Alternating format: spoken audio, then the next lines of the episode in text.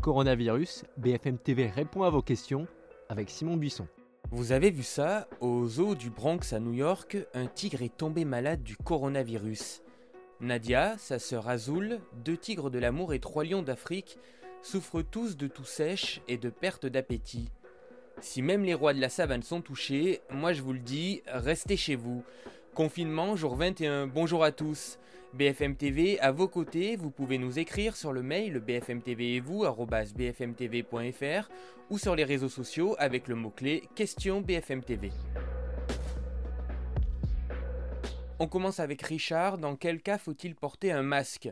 C'est la question que tout le monde se pose et la réponse est un peu compliquée parce que la stratégie des pays est en train de changer. Tout le week-end, on a vu sur les réseaux sociaux des vidéos qui montraient comment fabriquer un masque à la maison, et en Italie, les habitants de la région Lombardie ont désormais obligation de sortir masqués. En France, les masques FFP2 et chirurgicaux restent toujours réservés au personnel soignant. Mais le ministre de la Santé promet une réévaluation de la doctrine pour équiper les Français de masques.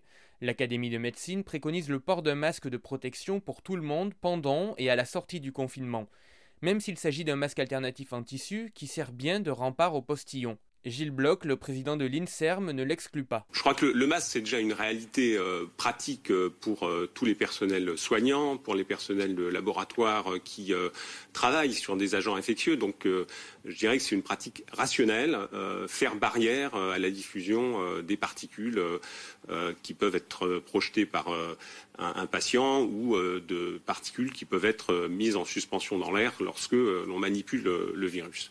Donc, clairement, on on, a besoin de, ces masques, mais euh, le déploiement à la population, il faudra euh, bien évidemment euh, s'appuyer sur des évidences scientifiques et disposer des stocks suffisants de masques le moment venu. Partout en France, de nombreuses usines de textiles se sont déjà reconverties dans la fabrication de masques barrières sous le contrôle de la Direction générale de l'armement. Il y a quelques jours, le chef du Centre chinois de contrôle et de prévention des maladies affirmait La grosse erreur aux États-Unis et en Europe, c'est à mon avis que les gens ne portent pas de masques. Kelly est maman, elle nous demande peut-on amener ses enfants au supermarché. Alors Kelly, il est très fortement recommandé de ne pas emmener ses enfants quand on fait les courses. Mais s'il n'y a pas un deuxième parent à la maison ou qu'ils sont trop petits pour rester tout seuls, évidemment vous n'avez pas le choix, prenez-les avec vous et remplissez bien l'attestation dérogatoire. Quant à ces supermarchés qui refusent les enfants par principe de précaution, pour éviter qu'ils ne touchent les articles ou qu'ils courent dans les rayons, ils sont hors la loi. Aucun texte n'interdit en temps de confinement l'entrée des enfants dans les supermarchés, même si cela est marqué à l'entrée. Par contre, ils peuvent, comme ils le font d'ailleurs, imposer une entrée au compte-goutte des clients ou aménager les créneaux horaires pour des personnes âgées. Sonia, j'ai pris mes 14 jours de garde d'enfant, la sécurité sociale m'a remboursé à 50%. Qui me rembourse les autres 50% c'est normal, l'indemnité pour garde d'enfant est calculée avec les règles habituelles de l'assurance maladie, c'est-à-dire 50% du salaire journalier de base. Et il n'est pas certain, Sonia, que les 50% restants vous soient remboursés dans leur totalité. C'est à votre employeur de les compléter ou pas, cela dépend en fait de la convention collective de votre entreprise. Une question de Maxime. Est-ce que le salaire que l'on reçoit suite au chômage partiel donne lieu à une fiche de paye et à des cotisations sociales? Oui, si vous êtes en chômage partiel, vous allez recevoir une fiche de paye de la part de votre entreprise comme tous les mois. Sauf que sur votre bulletin, il y aura ce qu'on appelle une allocation d'activité partielle pour les heures non travaillées. Ça correspondra à la partie chômage de votre salaire.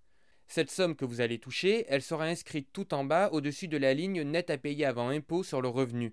Elle est bien soumise aux cotisations sociales, mais pas les mêmes qu'en temps normal. Il y a uniquement la CSG et la CRDS. Je vous rappelle que vous êtes censé toucher 70% de votre salaire brut, soit 84% de votre salaire net. Jean nous explique Je dois retirer de l'argent sur mon livret A, le seul moyen est d'aller à la poste. Or, celle de mon village est fermée, la première ouverte est à 35 km. Puis-je m'y rendre sans risquer une amende? J'imagine que vous avez absolument besoin de cet argent, donc vous pouvez y aller en considérant qu'il s'agit d'un besoin de première nécessité. À la Banque Postale, 1600 agences sur 7700 fonctionnent. Mais essayez de privilégier les opérations en ligne. Le Premier ministre Édouard Philippe a insisté là-dessus. Les banques présentent un caractère indispensable à la nation. Alors en plus de leur appli, de leur site, du téléphone et même de la visioconférence, si vraiment votre banquier vous manque, la plupart des banques restent ouvertes avec mise en place de gestes barrières, aménagement des horaires ou prise de rendez-vous. Prenons le cas de la Caisse d'épargne en Ile-de-France, elle indique que près de trois quarts de ses agences sont ouvertes et 100% de ses centres d'affaires sont opérationnels pour traiter les demandes des professionnels. La Fédération française bancaire reconnaît que certaines opérations peuvent être impactées par la situation, mais que les prêts aux entreprises comme les prêts garantis par l'État sont traités de manière prioritaire.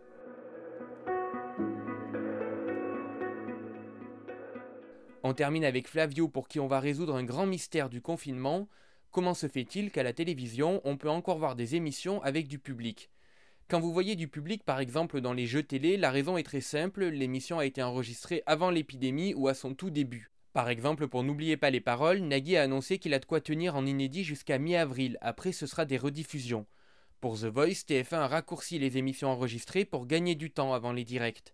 Justement, pour les émissions en direct, les chaînes s'adaptent avec des programmes tournés à la maison et des mesures de sécurité drastiques. À BFM TV, nous respectons une distance de sécurité d'un mètre au moins entre chaque personne, le plateau et la régie sont régulièrement désinfectés, et une très très grande partie de la rédaction est en télétravail. Par exemple, ce podcast se fait à la maison. Sachez enfin que depuis le début de la crise, les audiences ont bondi. Pendant le mois de mars, nous avons regardé la télévision en moyenne 4h30, c'est historique. BFM TV répond à vos questions, on continue de vous accompagner sur votre télé et sur notre site bfmtv.com. Gardez la forme, à demain